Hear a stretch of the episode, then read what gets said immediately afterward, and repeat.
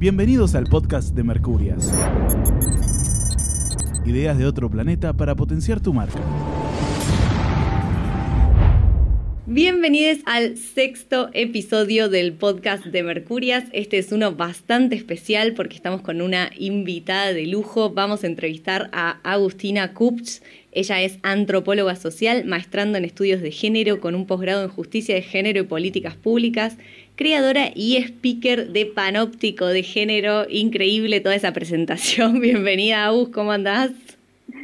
Gracias, Male, todo bien. Gracias por invitarme. No, muchas gracias a vos eh, por acceder. La realidad es que, bueno, como todos ya saben, este, la idea de este podcast es un poco tratar eh, la perspectiva de género en relación a la comunicación, sobre todo en emprendedores, y nos pareció que, que nada, que vos con tu experiencia en género y con tu experiencia en panóptico eh, tenés un montón para aportarnos. Así que aquí vamos. ¿Nos querés contar un poco qué es panóptico y cómo surgió? Dale, Panóptico de Género es un acelerador cultural. Eh, como buena antropóloga, la idea de un poco del panóptico es, decimos, desgenerar la cultura, ¿no?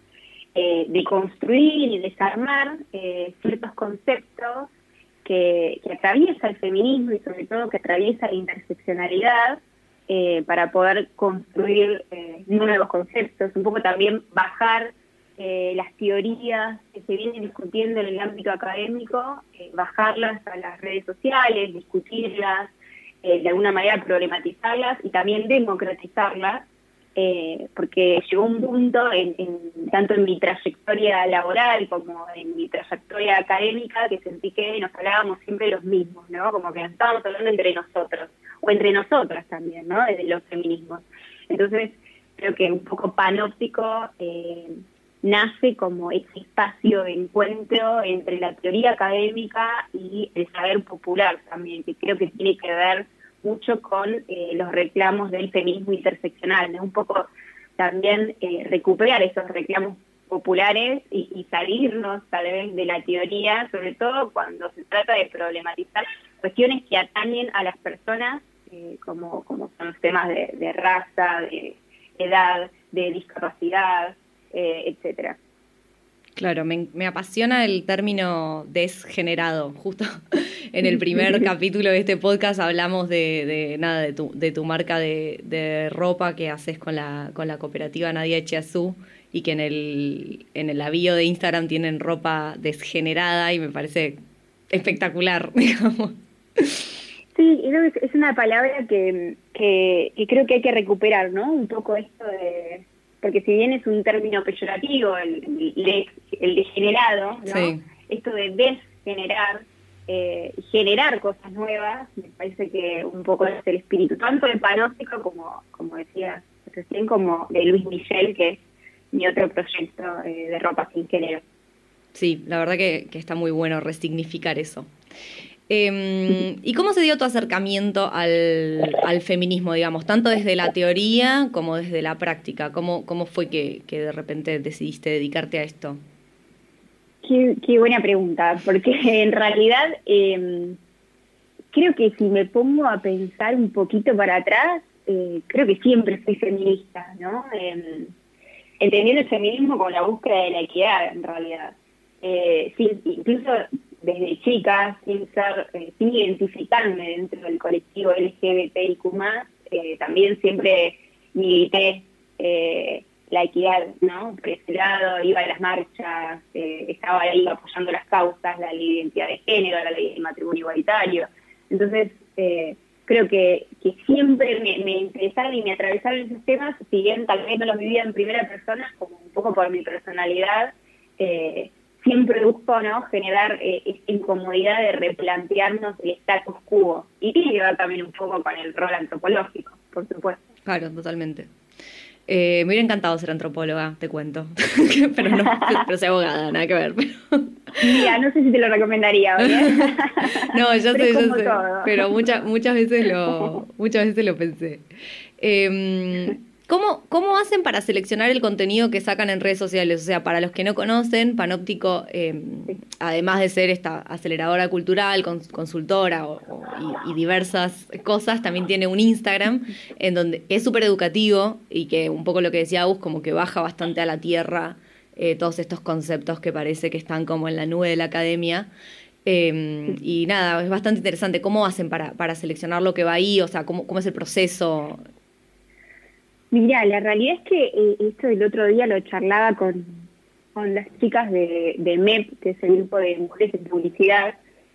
ahora estoy dentro del grupo y el otro día charlaba que en realidad yo, como antropóloga, no, no soy especialista ni en marketing ni en redes sociales. Y la realidad es que el panóptico nació y creció en Instagram de una manera bastante intuitiva. Eh, y bueno, nunca me senté a pensar o desarrollar una estrategia y la realidad es que creció bastante rápido, porque en un año ya teníamos 35 mil seguidores, hoy tenemos 40 mil. Eh, y, bueno, la realidad es que el contenido lo, organizo yo, lo manejo yo, tanto eh, el contenido de las investigaciones y, de los posteos, como eh, el arte, ¿no? Que va expresado a través de los collages. Yo soy collagista y bueno, un poco ah, también, lo haces vos. encontré como, sí, como esa manera de expresarlo eh, de, comunicar las dos cosas. Pero la realidad es que me cuesta bastante sentarme, tengo que concentrarlo, a, planificar los contenidos y es como, eh, es muy orgánico. A mí me gusta pensarlo así, panóptico. Eh, incluso eh, tenemos posteos en donde han colaborado colegas antropólogos, también porque me gusta que haya otras voces y demás, o, mismo, no personas antropólogos, pero sí militantes del feminismo interseccional, como eh, Euge de, de, Soy Mujer Cosa, que para mí es una de las mayores referentes que tengo de, feminismo comunitario. Sí, para mí también. Eh, sí, y, bueno, nada, tenemos así distintas colaboraciones, Agus también, Agus Barleta, un papá hipster en Instagram, él también es parte como importante eh, de panóptico porque, bueno, yo le es amigo, entonces muchas cosas las charlábamos, le consulto, él es miembro de Trans Argentines, que es otra organización también que es de panóptico seguimos mucho. Eh, así que bueno, el contenido termina como generando, yo a mí me gusta ponerle nombre o personificarlo porque yo siento que si bien soy yo la que está atrás eh, eh, desarrollándolo, redactando y, y, armando los collages, etcétera, eh, es un espacio, ¿no? Es un espacio de diálogo, es un espacio de encuentro también, y influyen tantas personas en esa red que se terminó generando, eh, que no lo siento un espacio mío, sino que quiero que sea un espacio plural, ¿no? Creo que eso es lo más rico también que tiene. Está bueno, sí, y si me preguntas a mí, que soy, sí soy especialista en redes sociales, yo creo que de alguna forma, porque ah, eh, todo el mundo va a venir a decirme, ah, viste Agus de Panóptico, no, no piensa estrategia y le va re bien, tipo, sí, es Ay, Perdón, no, no, no, no, está perfecto, está perfecto, pues está bueno ver estos casos. Pero para mí pasan dos cosas acá. Eh, por un lado, esto que decís de, de, la construcción colaborativa es clave, o sea, obviamente no es lo mismo cuando un espacio está tan abierto que cuando está súper cerrado y hermético y hecho por una sola persona. Y por otro lado, que es, evidentemente, eh, Panóptico hacía falta. Como creo que, que hacía falta algo, no, posta, digo, no, no hay, otros también que lo hacen, pero, pero nada, eh, para, mí es un tremendo referente porque hacía falta esto de bajar un poco a tierra el, el tema de la teoría, la teoría de los feminismos en general. Eh, porque si no siempre queda como en un lugar que parece como inalcanzable. Eh, y a mí me encanta igual, ¿eh? me re gusta estudiarla y todo, pero siento que nada, que no a todos les gusta y no por eso está bueno excluirlos, digamos. Hay un montón de, de, cuestiones prácticas en las que se puede ver perfecto eh, sin leer 25 libros. Totalmente. Eh, sí. sí. Sí, sí, Y de última, si querés leerlos, los vas a seguir No, por supuesto. El tema es un poco esto, ¿no? Encontrar también ese espacio de diálogo, porque no parece que siempre hablamos eh, entre el mismo círculo, ¿no? y, como bien decís vos, de hecho, si nos vamos a las estadísticas, la mayoría de la población no tiene acceso a la educación universitaria, con lo cual siempre nos vamos a hablar los mismos. Eh, no hay no hay mucho encuentro ahí, no hay mucho desarticular, ¿no? Eh, entonces me parece que para poder eh, justamente desarticular ciertos ciertas teorías, ciertos conceptos que tanto venimos hablando en el ámbito académico y que en definitiva probablemente a quienes más eh, atraviesan es a las personas que justamente no tienen acceso a la academia. Entonces, en ese sentido me parece súper importante invitarlos al diálogo, ¿no? Invitarlos a la conversación sino es como que es una fiesta de la que siempre se quedan afuera algunos. Sí, sí, es que a la academia le cuesta eso, ¿viste? Como en, en general, en todos los, en todos, yo estudié Derecho y lo, y lo, y para mí en Derecho se nota, en carreras como Derecho, medicina, en todas, pero viste como que se nota mucho, bueno. ya digamos otro lenguaje, como te hablo de la forma en la que menos puedas entender posible. Total, y, y la realidad es que las ciencias sociales pecan muchísimo de eso tanto antropología como sociología y te diría antropología especialmente, ¿no? Porque no hay muchos egresados de antropología eh, en el país, no, es una carrera muy común y la realidad es que hay muchísimo hermetismo. Yo esto lo he hablado sobre todo con gente que todavía no se recibió y, y me han dado la derecha totalmente y lo que me pasa hoy es que muchos de mis profesores de la maestría que son grandes popes de la antropología, están empezando a seguir a Panóptico y ahora les popa, ¿no? Al principio lo miraban con recelo como diciendo que es este monstruo. Eh, ¿Qué está haciendo esta piba? Claro, parece que para hacer teoría antropológica solamente podés hacerlo a través de una etnografía en el territorio, ¿no? Y después de cinco años de estar ahí. Y, no, la realidad es que se puede hacer teoría de distinta manera.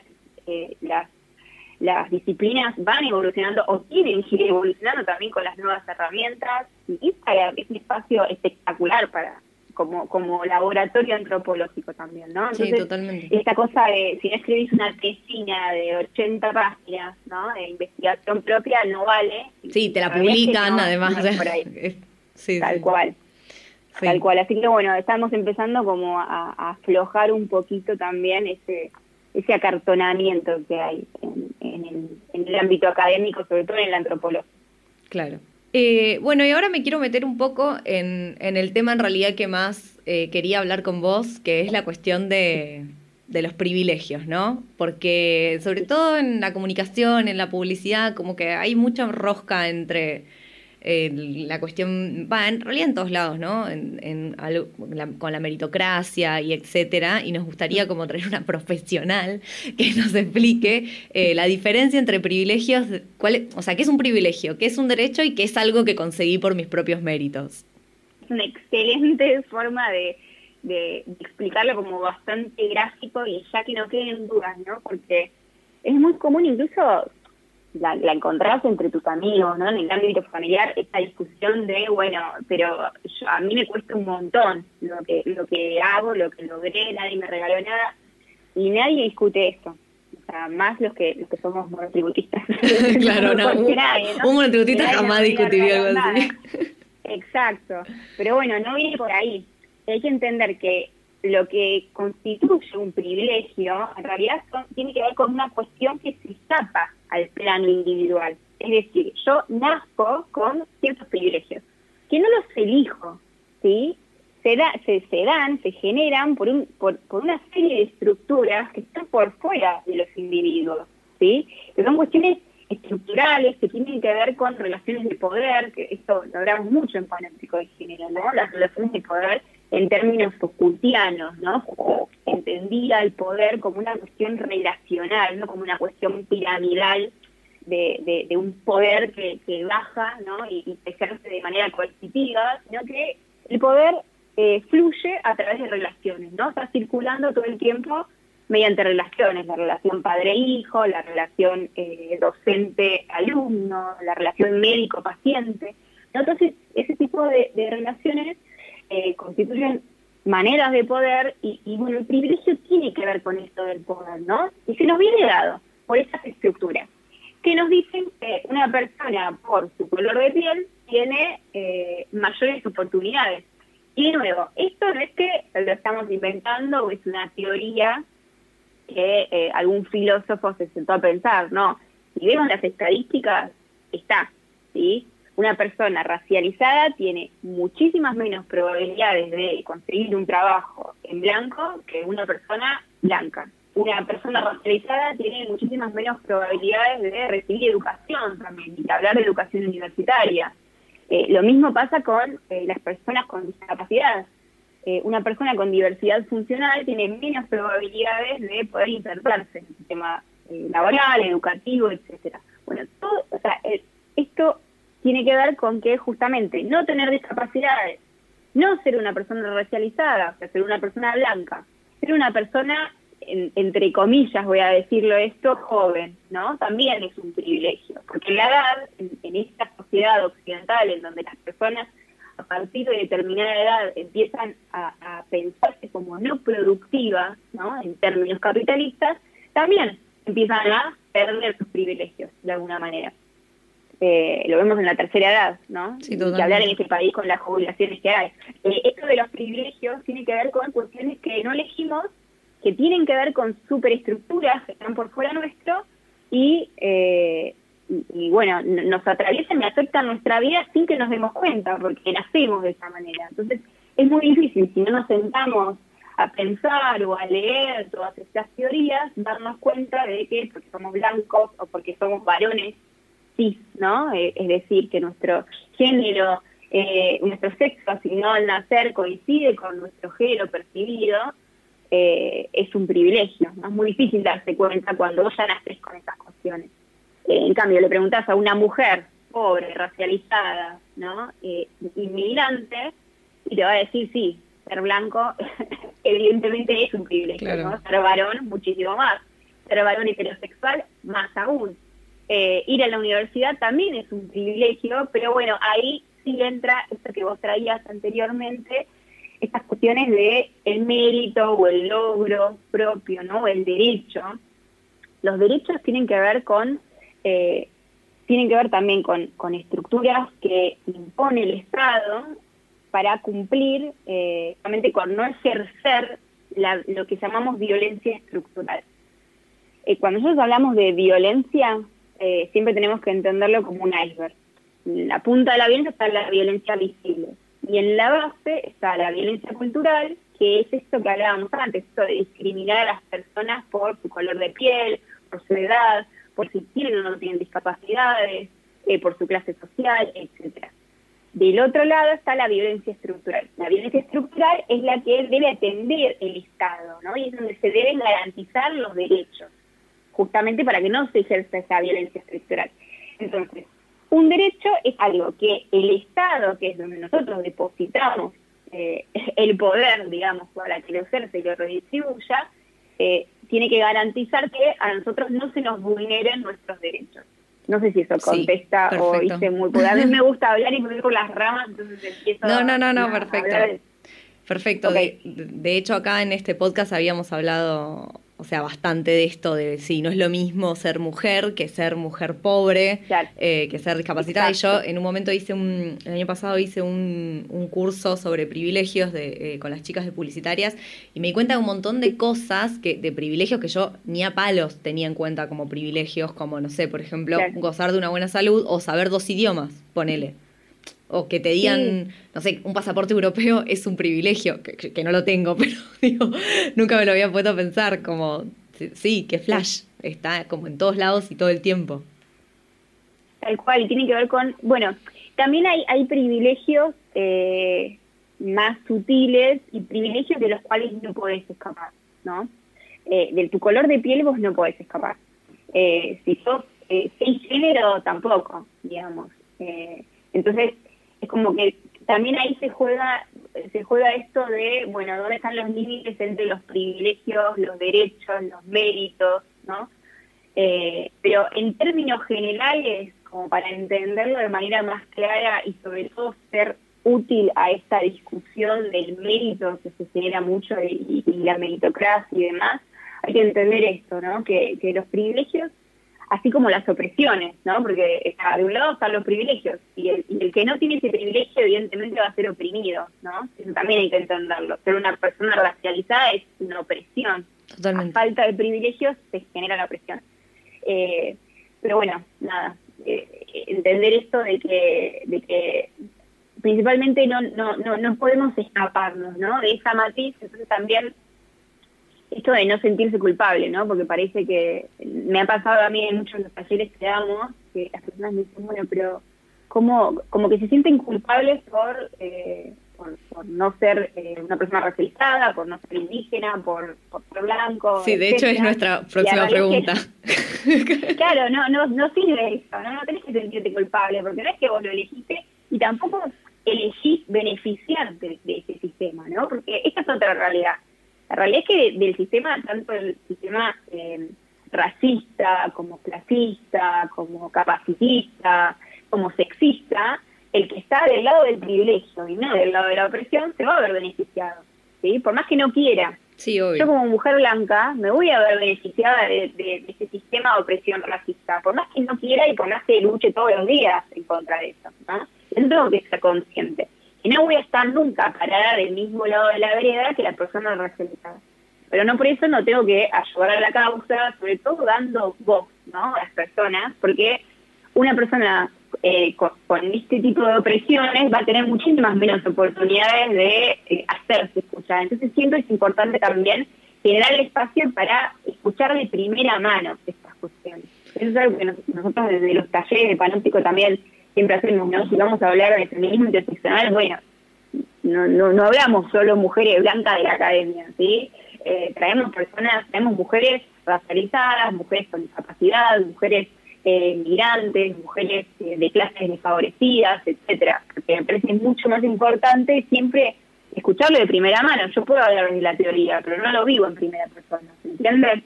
Sí, sí, totalmente, y eso eh, también me parece, me parece importante y es un ejercicio que al menos yo trato de hacer, digamos, cuando sucede algo o en general, digamos, cuando tenés que, que, que, que hablar o, pasa algo de un tema justamente que no lo, que no lo vivís de primera mano, lo ideal es amplificar las voces.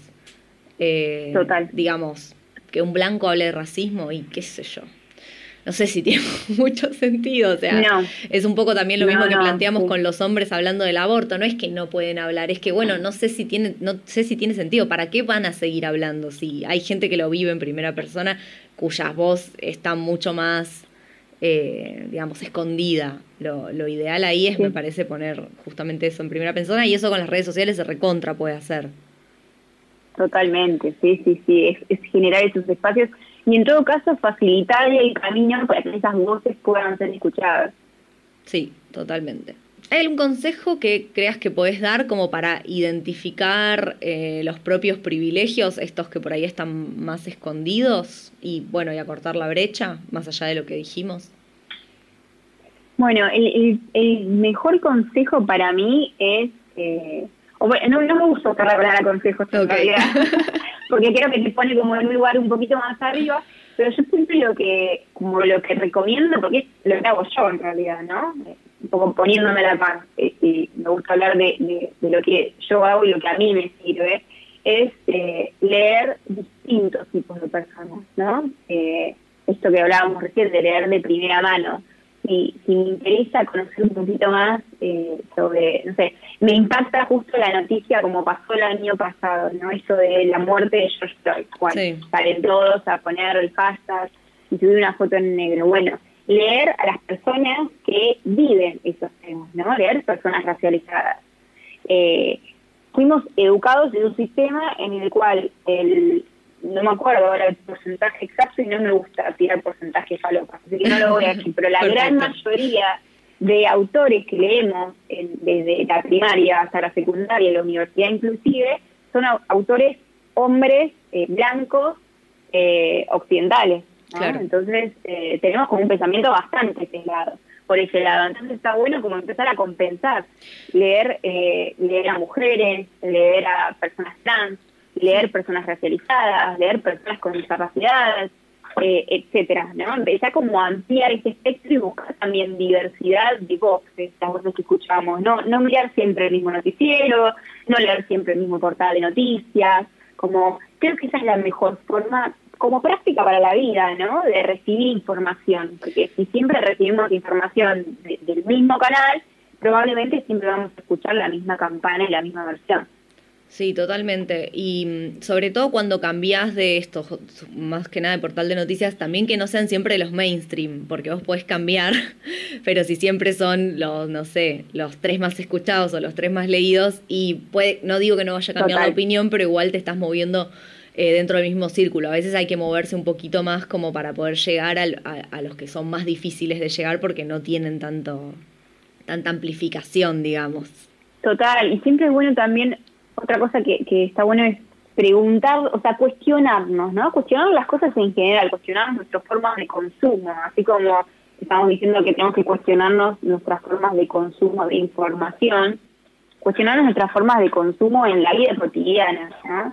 Bueno, eh, no sé, ¿por qué en el lugar donde yo trabajo no hay personas con determinadas características? ¿no? Y empezar a ver eso también, ¿qué, espacios ocupamos? ¿Por qué en la universidad tenemos, eh, mismo si vamos a la UBA, ¿no? tenemos todas personas de clase media, clase media alta? ¿Qué pasa ahí? Sí, ni te cuento en UBA Derecho. Bueno, eso, ¿no? Eh, pensar, empezar a cuestionar ¿no? nuestras formas de consumo, tanto en la universidad como en el trabajo, como en la vida, ¿no? Que es un poco también, no es que quiera pasar un chivo, pero es como ejemplo lo que planteamos de Luis Michel, esto de cuestionar, bueno, ¿quién hace nuestra ropa? Pero no es solo quién hace nuestra ropa, quién, quién hace nuestro celular, quién, quién, hace, quién fabrica nuestra comida, ¿no? También tiene que ver con eso eh, si hay si hay explotación atrás de cada producto que consumimos y que se da muchísimo y la mayoría de la gente no tiene ni idea, pero me pasa mucho, es una discusión que tengo con yo como vegetariana, ¿no? Con los veganos. Esto de, bueno, buenísimo, consumamos productos, eh, consumamos más verduras, listo. Hay un montón de productos veganos que igual la verdura o, o los cereales con los que están hechos vienen de explotación humana no animal. Entonces, ¿qué hacemos con eso? Claro. ¿Entiendes? Sí, ¿No? Sí, Eso de, bueno, buenísimo, abordemos por la no explotación de animal. ¿Qué pasa con la explotación humana? También, ¿no? Son, son un montón de, preguntas que generan muchísima incomodidad, pero creo que es ese el mejor termómetro, ¿no? Siempre sentirnos incómodos. Incómodos y hacernos preguntas que incomodan, porque, a ver, yo también te estoy hablando de un iPhone. ¿Y quién hizo la batería del iPhone, no? Entonces, eh, después elegís qué consumir y qué no no digo que de repente salgamos todos eh, a Sí, sí, que nos vayamos a vivir a una isla. Con y... y nos vayamos a vivir, exacto. Pero, pero sí por lo menos generarnos las preguntas, ¿no? buscar esa incomodidad, porque es desde ahí donde realmente se deconstruye, ¿no? Esa palabra que está tan de moda.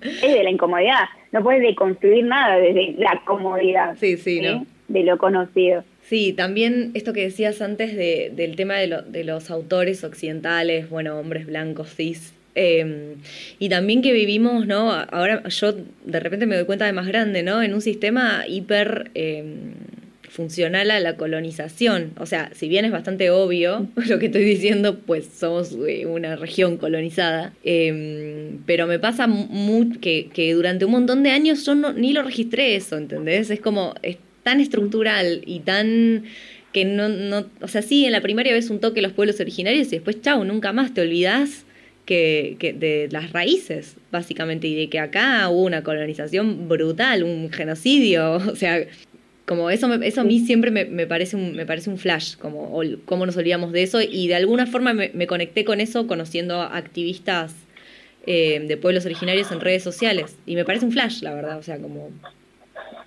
una de las cosas más interesantes que me pasaron en los últimos años, seguro.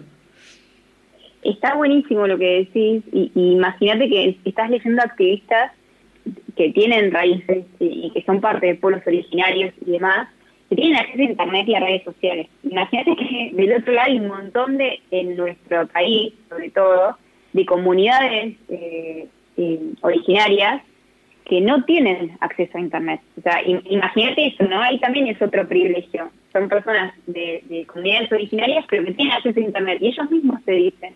O sea, mi versión también no es la misma que la que te va a dar alguien que no tiene conectividad de ningún tipo, ¿no? Entonces, mm. está bueno también saber eso. Y, pensemos que nuestro país tiene una historia, bueno, hasta no hace mucho, de hecho, nuestro nuestro mayor mandatario sí, salió a decir que todos bajados de los barcos.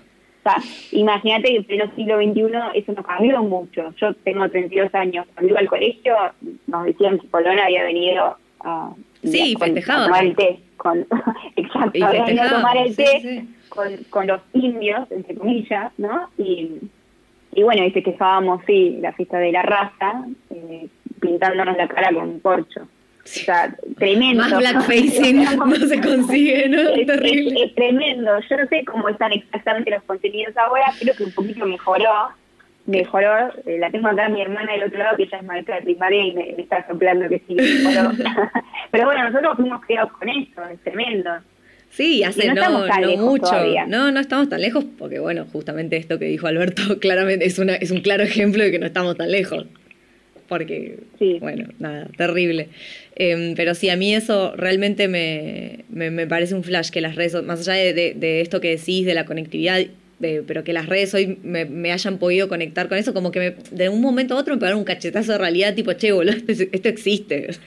Qué onda. Total, sí. Y, mm, no, no era tu culpa igual, porque no había manera. No, no, obvio, no, no. Totalmente olvídate. Total, totalmente, no lo, no lo vivo, no lo vivo con culpa, pero sí como diciendo, mm. pa, no lo puedo, no lo puedo creer, es verdad esto, o sea.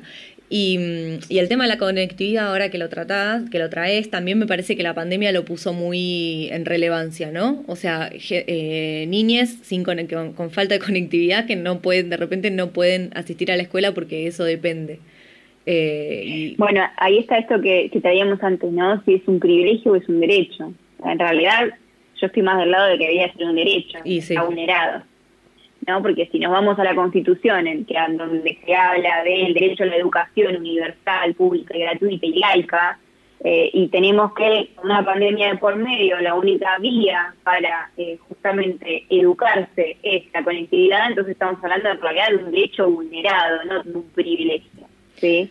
Sí, y de hecho Internet está catalogado como derecho eh, por la ONU, si no me equivoco eh, así a, nivel como global.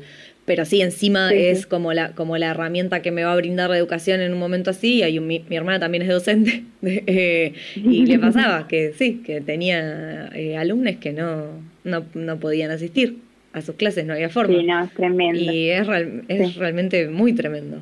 Eh, pero bueno, pasando a otros temas que no sé si son más felices, pero por lo menos no son tan, tan bajón. Eh, ¿Vos crees que las redes sociales eh, impactan en la aplicación de perspectiva de género en la vida? O sea, ¿qué, qué rol pensás que cumplen en, en esto de, de cómo ponerse las gafas violetas? Mira, yo en realidad creo que, a ver, las redes sociales son una herramienta más. Entonces, por un lado, puede servir para ayudar eh, a, abrir y a que distintas personas que a lo mejor no tenían acceso a entender la perspectiva de género ahora sí puedan aprender y, demás. Pero también creo que para quienes no quieran hacerlo, también van a encontrar probablemente cuentas o información eh, que leer que va justamente en contra de todo lo que intentamos hacer de la perspectiva de género. Entonces, en realidad te diría un mí, porque como es una herramienta, es depende cómo la quieras usar. Claro. Si la usas para, para el bien y para aplicar la perspectiva del género, buenísimo. Ahora también se puede aplicar para la inversa. Y de hecho, cada vez me asombra muchísimo que cada vez haya más cuentas eh, y, con muchísimos seguidores de personas que eh, hablan sobre eh, la ideología de género y bla, bla, bla. Sí, es terrible. De hecho, a mí, em, me, no, no, recibo mucho hate, o sea, no hay mucha gente que me bardee, no sé qué onda vos, ahora lo hablamos, eh, pero en el único momento en donde la gente se pone del orto, pero a un nivel inexplicable, es cuando uso lenguaje inclusivo, que en general, que es siempre, digamos, ah, pero en Instagram como que no me bardean tanto, en TikTok es una catarata, me dicen unas cosas, Agus, que yo digo, pero, ¿qué, qué, pasa? O sea, ¿qué pasa? No, sí, sí, es tremendo, sí. No es tan grave. Que, bueno, es una red social que debería tener un poco más de apertura con el público que tiene, ¿no? Es que eso me, eso me sorprendió porque yo dije, bueno, Centennials, qué sé yo, ¿qué me van a venir a bardear? Digo, no, no, pero cada vez que cualquier video que hago, tipo, enseguida tengo un montón de comentarios diciendo, dijo amigues, dijo niñas, pero habla bien, no sé qué, y es tipo, pero chicos, no tienen vida, no sé, no entiendo. ¿Cómo puede sí, ser? No, y no les importa el contenido tampoco, solo te discuten eso. Claro, solo te discuten eso, sí, y es notable porque creo que las personas que, que, o sea, tal vez me equivoque, pero al menos de las que yo conozco, las que, las que usamos lenguaje inclusivo, no estamos diciéndole al otro, che, dijiste otro, o sea, o hablaste con la O, hablaste con la no, no, hacemos eso. Eh, no sé por qué es tan, tan, como con tanta vehemencia del otro lado, es como para pensar y analizar. Sí, sí, sí, total. Eh, bueno, Aus, última pregunta, eh, que tiene la palabra consejo, así que la voy a cambiar. Dale. ¿Qué recomendación eh, le darías a los emprendedores que quieran implementar perspectiva de género en su comunicación? Bueno, lo primero que les diría, y que es lo mismo que les digo en las empresas con las que con las que trabajo, es que antes de pensar en la comunicación piensen en que el proyecto realmente esté pensado en la perspectiva de género. Porque creo que la mayoría de los fracasos eh, en cuanto, por lo menos a las marcas, ¿no? Marcas y emprendimientos que quieren eh, salir a comunicar y a subirse, ¿no? A, la ola del feminismo, a la ola, eh, sobre todo ahora en el mes de junio se vio mucho, ¿no? Esto de, Pinkwashing. yo le llamaría rainbow washing, ¿sí? Claro. se llama así, ¿no? Sí, pinkwashing se llama. Eh, todo lo que es el claro. con, con la comunidad, digamos. Bueno, esto de salir a meterle glitter a lo buenísimo. Ahora, eh, tenés personas trans eh, trabajando, ¿no? En la empresa. Eh, ¿cómo, cómo, ¿Cómo viven las personas del colectivo LGBTIQ en, en tu cultura organizacional? Bueno, esto es lo mismo del proyecto, ¿no? Tu proyecto eh, son todos varones eh, blancos, ¿sí? o tenés como proveedores, podemos incorporar de proveedores, no sé, proyectos de mujeres, de personas trans, eh, mujeres en situaciones de vulnerabilidad. Digo, hay como un montón de, cuestiones a pensar cuando vamos a emprender eh, un proyecto que me parece que está bueno desde ahí ya para pensar en la perspectiva de género, ¿no? Pensar si, bueno, le estamos dando la oportunidad eh, a, algún grupo menos favorecido, cómo, no, cómo estamos armando el proyecto, ¿no? Pensar de nuevo en los proveedores, en los clientes, eh, me parece que lo primero es desde ahí, y si el proyecto realmente tiene perspectiva de género, y incorporar estas cuestiones, bueno, ahí sí podemos empezar a pensar en la comunicación. Y para eso, el mismo no consejo, ¿no? Que decía antes, esto de, eh, de nutrirse de personas que viven estas cuestiones eh, de manera personal. ¿No? Seguir eh, activistas, eh, seguir influencers de todos estos temas me parece súper importante y trabajar con ellos también, ¿no? Porque he, visto, sobre todo con el tema del body positive, ¿no? He visto marcas que ponen a modelos, eh, modelos y activistas gordas y después la curva de talles no, no se ve representada de esa manera, ¿no? Entonces, me parece que eso es importante arrancar desde el proyecto y después sí, incluir la perspectiva de género y comunidad de la perspectiva de género, pero si el proyecto realmente no parte desde ahí, es un maquillaje que se termina viendo. Sí. Porque los usuarios hoy te pasan factura. Sí, sí, y, y, se dan cuenta, esto lo, lo hablamos bastante en este, en este podcast, está buenísimo lo que decís, la verdad. Bueno, eh, hemos llegado al final. Eh, muchas gracias, Agus, por, por haberte sumado a charlar con nosotros. La verdad que creo que, estuvo bueno. Espero que la hayas pasado bien. Yo podría seguir hablando. sí, yo también, pero... Tengo, tengo la lengua muy fácil. no me cuesta nada. Pero gracias a vos, Mario, por el espacio. Al fin pudimos coordinar. Al fin pudimos coordinar. Eh, bueno, muchas gracias a todos los que nos escucharon al final. Nos vemos en el próximo episodio del podcast de Mercurias. Esto fue el podcast de Mercurias. Nos vemos la próxima con más ideas de otro planeta para potenciar tu marca.